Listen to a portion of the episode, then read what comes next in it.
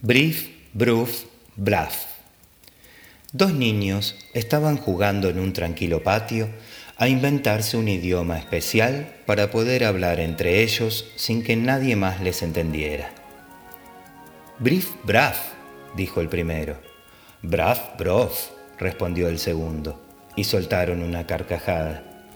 En un balcón del primer piso había un buen viejecito leyendo el periódico y asomada a la ventana de enfrente había una viejecita, ni buena ni mala.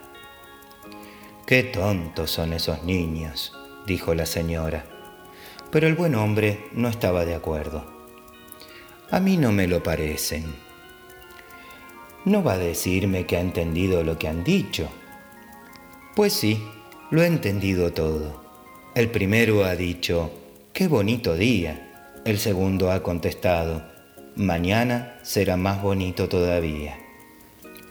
La señora hizo una mueca, pero no dijo nada, porque los niños se habían puesto a hablar de nuevo en su idioma. Maraki Barabaski Pirpirimoski, dijo el primero. Bruf, respondió el segundo. Y de nuevo los dos se pusieron a reír. No irá a decirme que ahora los ha entendido, exclamó indignada la viejecita. Pues ahora también lo he entendido todo, respondió sonriendo el viejecito. El primero ha dicho, qué felices somos por estar en el mundo.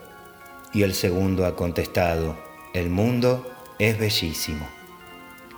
Pero, ¿acaso es bonito de verdad? insistió la viejecita. Brief, bruf, braf, respondió el viejecito.